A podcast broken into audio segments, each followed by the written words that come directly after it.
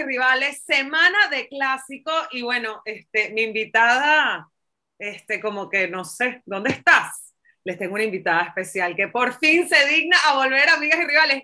Hola. Bienvenida Irene. Por fin tenía de ver. A volver a este humilde espacio donde tantas mujeres guapas hablan de fútbol. Bueno, guapas y feas, hay de todo. Estás bella, bebé, estás bella. Pero bueno, tenía, que, tenerla para el clásico, para la semana del clásico, ¿no? ¿Quién mejor representando al Madrid esta semana aquí a mí? El Madrid en mi corazón. Pero Eugenia, escúchame, este clásico, igual podemos hablar de la Real Sociedad o de, no sé, del Granada, del Español, de Sevilla, igual porque el Barça y el Madrid no están como para hablar, ¿no? Mira, yo creo que el Barça y el Madrid para este clásico están como tú y yo hoy, el perro. Perdona si estoy guapísima. Bueno, Os voy a contar un secreto, ahora que nos ve muy poca gente. Yo rara vez llevo el pelo recogido. Y cuando eh, cada vez nos ve más gente, para que sepa. Lo que pasa es que cuando tú no sales, a ti no te ven nunca, porque nunca vienes. Estás como el Madrid, perdiendo, perdiendo puntos. Que me contar una intimidad. Cuando tengo el pelo recogido, normalmente es porque me lo tengo que lavar. O sea que con eso ya os digo todo. Mira, aquí tenemos que hacer lavado completo de los dos equipos, porque yo creo que este episodio, esta semana, se va a llamar El Clásico en Crisis Totalmente, pero bueno. No recuerdo, no recuerdo un clásico donde los, los equipos llegaran tan parejos desde, yo creo que la temporada 2010-2011. ¿Tú cómo lo ves? Sí, porque, a ver, es verdad que el Barça ha empezado peor que el Madrid, objetivamente, pero en estas últimas jornadas, bueno, el Madrid, el último recuerdo que tenemos de ellos es perdiendo contra el Español. El Barça el pasado fin de semana sí que como que se ha limpiado un poco lo que hablábamos, ¿no? La cara, ha parecido Ansu, de repente vuelve el Kun, todo muy loco, sí. Pero es verdad que de repente el Barça está subiendo un poquito, el Madrid parece que está bajando, no sé cuál va a ser la inercia, pero sí que están parejos y no por lo alto precisamente. Creo que se está igualando mucho la liga, que hay quien dice que es más divertido. ¿eh? Mira, eh, yo creo que hay, ahorita hay como siete u ocho posiciones en la tabla que todos están a dos puntos, tres puntos máximo del líder, que es la Real Sociedad a día de hoy, eh, con un partido más, eh, que es la verdad, porque la mayoría de los equipos tienen ocho partidos jugados y la Real Sociedad ya tiene nueve. Pero bueno, el, el, el clásico se va a jugar en el Camp Nou y yo creo que al Barça le, le urge, porque el Barça tiene cuatro clásicos que no gana. Uno de ellos fue un empate pero no ganan desde la temporada 2018-2019, que fue en el Madrid, que fue aquella semana que, si no mal recuerdo, fue la primera semana de marzo que se jugó Copa del Rey y Clásico esa misma semana en el Bernabéu y los dos partidos los ganó el Barça. Pues desde ese partido, desde ese clásico, que el Barça no le gana al Madrid. Pero ha llovido mucho desde entonces. Es que ya no solo a nivel de club, si hablamos de cómo está el Barça por dentro, es que estamos hablando también de jugadores que no están, jugadores que de repente han aparecido, que todavía no se sabe muy bien si están, muchos lesionados. Eh, yo creo que estamos los dos en un proceso ahora mismo de cambio, pero no sé si quieres que te diga ya lo que creo que va a pasar o quieres que lo dejemos para el final. Obviamente, yo creo déjalo para el final. Al final les vamos a dar los pronósticos, por supuesto. Pero, pero... una de las cosas que me parece súper curioso de este clásico que es que, a ver si sabes, ¿quiénes son los dos jugadores que más apariciones y en la historia han tenido del Barça y del Madrid en los clásicos? Benzema. pero que sigan ahora en el no, no, no, no, no, no, los máximos, los máximos jugadores que han tenido, o sea, puede ser de Estefano, si quieres decir de Estefano, los, ah, jugadores que, más apariciones han tenido en los clásicos. ¿Qué significa apariciones? ¿Que han jugado, o que han Ah, yo creo que tiene que ser uno Casillas o Raúl. Te los digo, te los digo. Espera, del Barça Piqué seguro. Y Puyol. No. ¿No? ¿Pero qué me estás contando? Ni, ni, ni. Jugadores con más presencias en los clásicos Madrid-Barça. Sergio Ramos y Leo Messi con 45 clásicos. ¿Y qué tal? Ninguno de los dos está, porque los dos nos abandonaron por el París.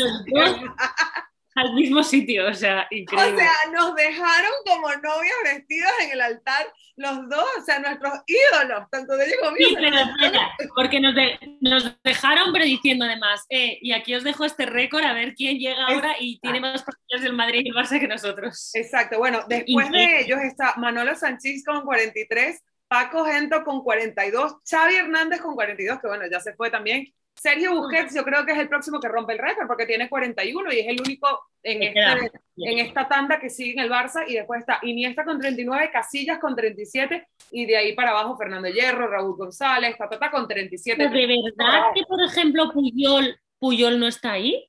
Puyol, mira, Puyol tiene 32 y ya se puede, o sea que ya el récord, el único que tiene aquí las posibilidades de romper el récord de los 45 clásicos eh, que tienen Ramos y Leo es Busquets. Y lo va a hacer. Yo creo, bueno, ¿a cuántos está?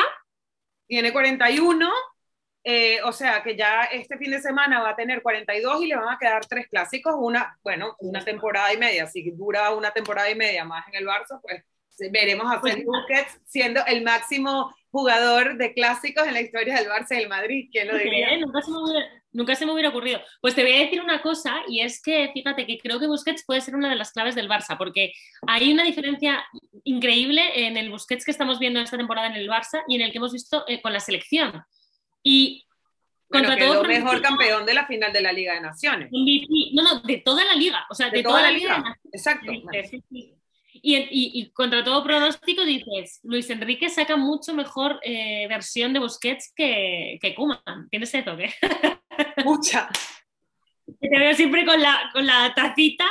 Digo, no, lo que pasa es que me, pica, me pica un poquito la garganta porque yo creo que ahorita eh, acabas de tocar la pieza clave en la que, de la que vamos a hablar. Este, tanto el regreso de Ancelotti al Madrid como el pobre Kuman que parece que le cayeron las siete plagas de Egipto y que bueno, que por lo menos tienes a Busquets ahí todavía porque estás tirando, tirando, tirando de la cantera, de la masía, pero bueno, se le está dando una responsabilidad y ahora se va a ver la realidad porque yo creo que en el clásico Barça-Madrid es cuando sale a la luz tipo todo, ¿no? Entonces vamos a hablar ahora de eso.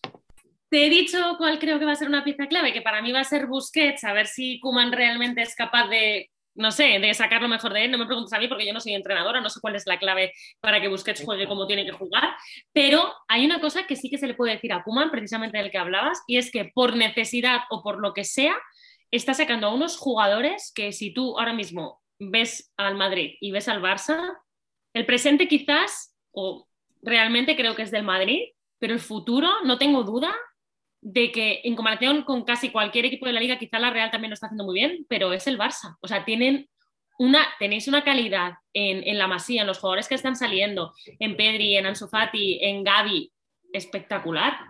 o sea que yo creo que en eso no, yo no dudo nada de la, de la calidad de la masía y de los jugadores que han subido de la cantera.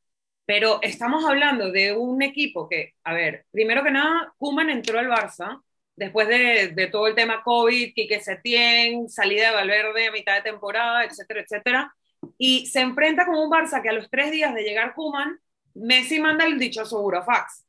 De repente tienes a el máximo goleador de la historia del Barça y máximo ganador de balones de oro y máximo todo en la historia del fútbol prácticamente, se te va, te deja un vacío como el que dejó Cristiano Ronaldo hace unos años de goles en el Madrid y se te va Griezmann, eh, un año antes se te va Luis Suárez, que bueno, ya vemos lo que están haciendo en el Athletic, Griezmann inclusive volviendo, es como la ley del ex ex, le llamo yo, este, que a ver que, que no le vaya a, salir el tiro por la culata de la movida a Griezmann, pero se te va, se te queda una sequía de goles que ya tenías como ahí naturalmente cada temporada, solamente con la salida de Messi, que, que ahorita eh, se pretende llenar y, se le está eh, poniendo una responsabilidad enorme a jugadores que ni siquiera han cumplido los 18 años algunos, ¿no? Entonces que sí, que se ve el talento, que se ve la calidad, pero ponerles la responsabilidad de llenar los zapatos de Messi a esa corta edad, o sea, hay que dejar un poco que, que los jugadores cumplan su proceso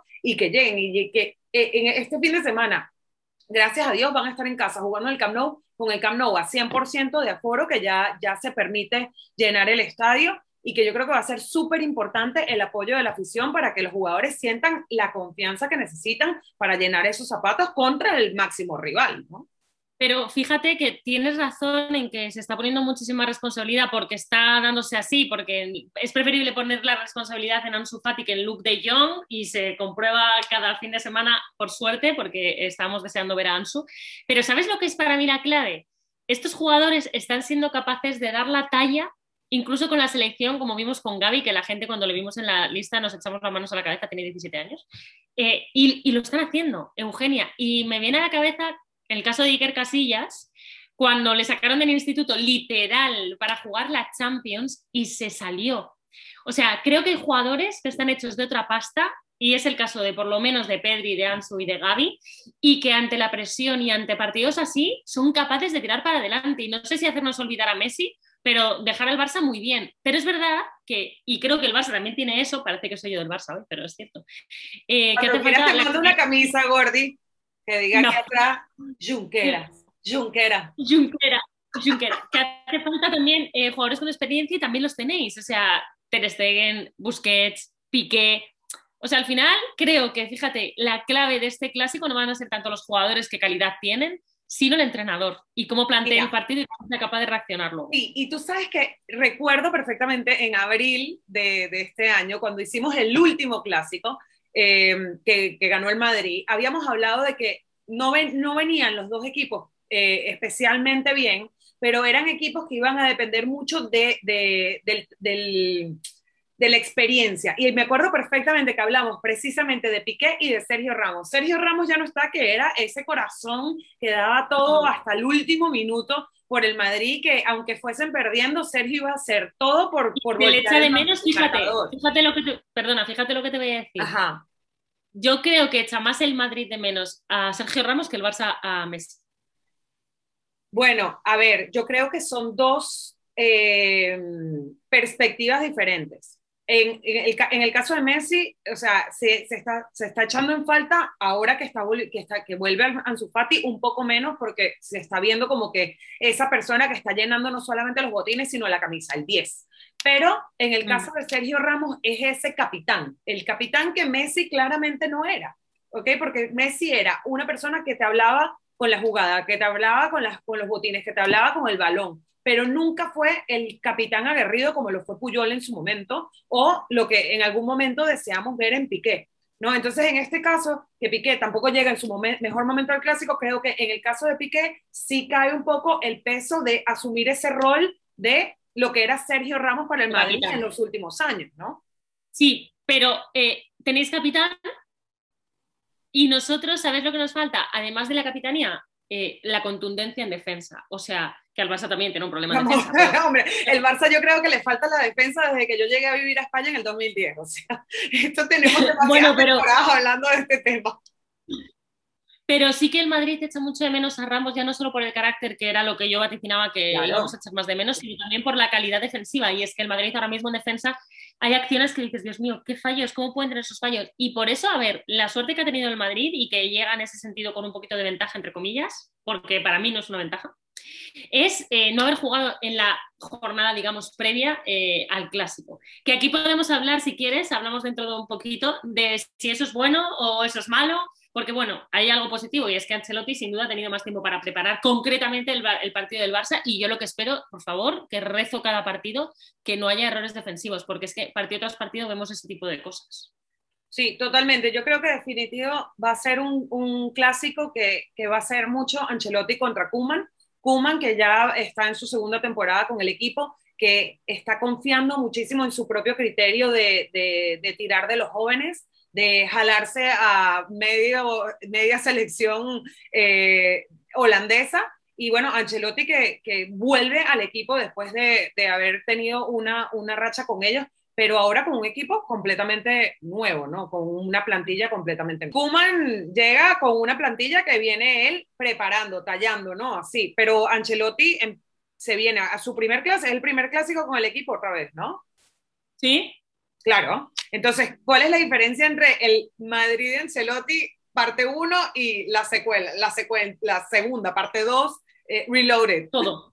Todo es diferente. Todo, yo diría, sí, todo. O sea, a, ver, sobre el papel quizás no hay tantas diferencias, pero falta la diferencia clave que podemos, pueden pasar los años y, yo lo seguiré diciendo, el Madrid no va a dejar nunca de echar de menos a Cristiano Ronaldo y esa es una de las principales claves de lo que fue el Madrid de Ancelotti, de lo que se consiguió con Ancelotti, y, pero creo que también es un muy buen entrenador, o sea, no creo que todo lo hiciera la plantilla, pero claro, ahora pues te pones a mirar y dices, joder, es que la verdad es que la calidad ha bajado, pero hay una mm, buenísima noticia, hay dos y media, una que Hazard, si está bien, eh, veo brotes Está bien. que claro, nunca se sabe. Es, un hazard, es un hazard, es un hazard. Es un hazard, exactamente, es que lo, dice su propio, su propio Exacto. Bueno, y, y, hay dos buenas noticias. Una que un hazard, un hazard en inglés es como una amenaza, ¿no? Sí, como un peligro. peligro. Pero como hazard lo que te dice Waze cuando vas. Exacto, es hazard, hazard, como que hay un problema en la vía. Exacto, exacto. Bueno, pues eh, hay una buena noticia, te decía, que es que Vinicius parece que ha encontrado el camino a puerta, que creo que es un buenísimo jugador, a pesar de que se ha hecho mucha mofa y muchas risas de él eh, en algunos bueno, sitios. porque ya va. Espérate, hay que, hay que darle el crédito aquí. Nos enfrentamos a una liga donde de repente se va, ya se fue Cristiano, de repente se va Ramos, se va Messi, y es como que, bueno, ¿y quién va a ver ahorita a Depay contra Vinicius, no? que es un poco lo que se espera. Pero yo, yo veo este clásico más como un Ansu versus Benzema.